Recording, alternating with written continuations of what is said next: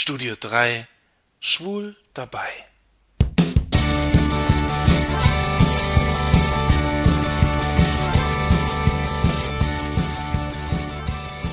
Nun hat es also angefangen. Das letzte Jahr der Menschheit. Am 21. Dezember ist Schluss. Wir haben noch knapp 349 Tage. Was fangen wir an mit der Zeit, die uns noch bleibt? Was sind unsere letzten Wünsche? Machen wir den AIDA-Urlaub, den wir schon so lange machen wollen? Erfüllen wir uns den Wunsch und kaufen uns endlich diesen schicken Sportwagen? Lassen wir es uns noch einmal so richtig gut gehen, ohne Rücksicht auf Verluste? Oder wollen wir einfach mit unseren Lieben die letzten Tage und Stunden verbringen? Hört sich makaber an, aber abgesehen von einem potenziellen Weltuntergang, ähm, stellen wir uns all diese Fragen nicht andauernd? Tun wir alle nicht ständig Dinge so exzessiv, als wäre es das letzte Mal? Ganz nach dem Motto, heute könnte der letzte Tag deines Lebens sein, leben wir alle. Die Menschheit lebt so, als gäbe es kein Morgen. Manchmal habe ich das Gefühl, die Menschheit lebt wirklich auf einen Weltuntergang hin. Das Praktische an einem Weltuntergang ist, dass man sich um das Morgen keine Gedanken machen muss. Es kann einem egal sein, was in der Zukunft passiert, denn eine Zukunft gibt es ja nicht. Ich verprasse all mein Geld, denn morgen brauche ich es nicht. Dass wir unseren Kindern und Enkeln Schulden und eine Menge unlösbarer Probleme auflasten, Daran denken wir lieber nicht. Hauptsache, wir können uns was leisten. Ich beute die Umwelt aus, denn ich lebe heute darin und nicht morgen. Solange sich noch etwas rausholen lässt, ändere ich mein Verhalten nicht. Überfischung, das Sterben der Tierarten und Regenwälder ist nicht mein Problem. Hauptsache, ich habe genug zu essen. Was interessieren mich die Probleme, die meine Nachkommen mit radioaktiv verseuchtem Wasser haben. Hauptsache ich habe Strom und mache die Nacht zum Tag. Denn es ist ja wichtig, dass selbst der kleinste Winkel eines Kaufhauses auch sonntags nachts um drei strahlend hell erleuchtet ist. In unserer Welt ist alles auf das Jetzt ausgerichtet. Wer in der Vergangenheit lebt und versucht, aus gemachten Fehlern Schlüsse zu ziehen, oder mehr als zwanzig Jahre in die Zukunft denkt, der wird als Träumer verschrien. Noch geht alles gut. Eine Weile noch. Doch unsere Welt bröckelt an allen Enden.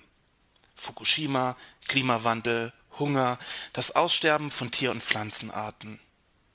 Wie ein schlecht, aber billig gebautes Haus bricht unsere Welt irgendwann zusammen. Denn die Architekten, die das Sagen haben auf dieser Welt, haben nur an sich und nur ans Jetzt und heute gedacht. Tja, und dann haben wir ihn wirklich, den Weltuntergang. Bloß haben wir ihn uns selbst bereitet. Es ist schön, die Schuld immer auf andere schieben zu können. Den Klimawandel leugnen, das ist einfach. Gott die Schuld an allem geben, das schief läuft, oder besser noch dem Teufel oder den Schwulen, wie das manche religiöse Hohlbirnen tun, das ist kinderleicht. Doch wir sind keine unmündigen Kinder. Keine überirdische Macht, kein Gott und keine Außerirdischen werden am Ende der Welt, wie wir sie kennen, schuld sein. Nur wir selbst. Wie die Bewohner der Osterinsel, die auf so geheimnisvolle Art und Weise verschwanden, wahrscheinlich weil sie den letzten Baum gefällt hatten und sich so selbst die Lebensgrundlage nahmen, werden auch wir Menschen verschwinden. Das ist zu befürchten. Was werden wir hinterlassen? Eine vergewaltigte Erde, einen riesigen Müllhaufen, Gift und Tod. Der Weltuntergang wurde schon oft angekündigt. 1999, 2000, 2003, 2005, im letzten Jahr und jetzt eben auch noch einmal 2012. Und falls er in diesem Jahr ausfallen sollte, es gibt noch einige Termine in den nächsten tausend Jahren. Dass an einem dieser Termine unsere Welt wirklich untergehen wird, ist sehr fraglich. Dass die Welt jedoch irgendwann wirklich untergeht, das liegt wohl in der Natur des Universums. Spätestens, wenn die Sonne stirbt, ist es auch mit der Erde zu Ende. In circa 500 Millionen Jahren wird sich die Sonnenleuchtkraft um 10 Prozent verstärkt haben. Auf der Erde wird der Treibhauseffekt immer stärker, die Weltmeere verdunsten und die Temperaturen steigen. In etwa 6 Milliarden Jahren wird die Sonne zu einem roten Riesenstern wachsen. Bei einer Oberflächentemperatur von 750 Grad Celsius ist dann die Erde verbrannt. Viele Millionen Jahre später wird die Erde schließlich von der Sonne verschluckt werden. Hoffentlich werden wir früh genug zur Vernunft kommen und endlich lernen, dass wir für unser Schicksal selbst verantwortlich sind.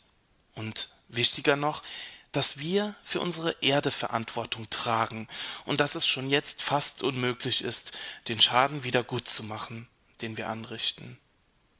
Vielleicht werden wir erkennen, dass die Zeit kostbar ist und dass das Ende zwar irgendwann kommt, dass uns bis dahin aber noch sehr, sehr viel Zeit bleibt und dass wir diese Zukunft lebenswert erhalten müssen.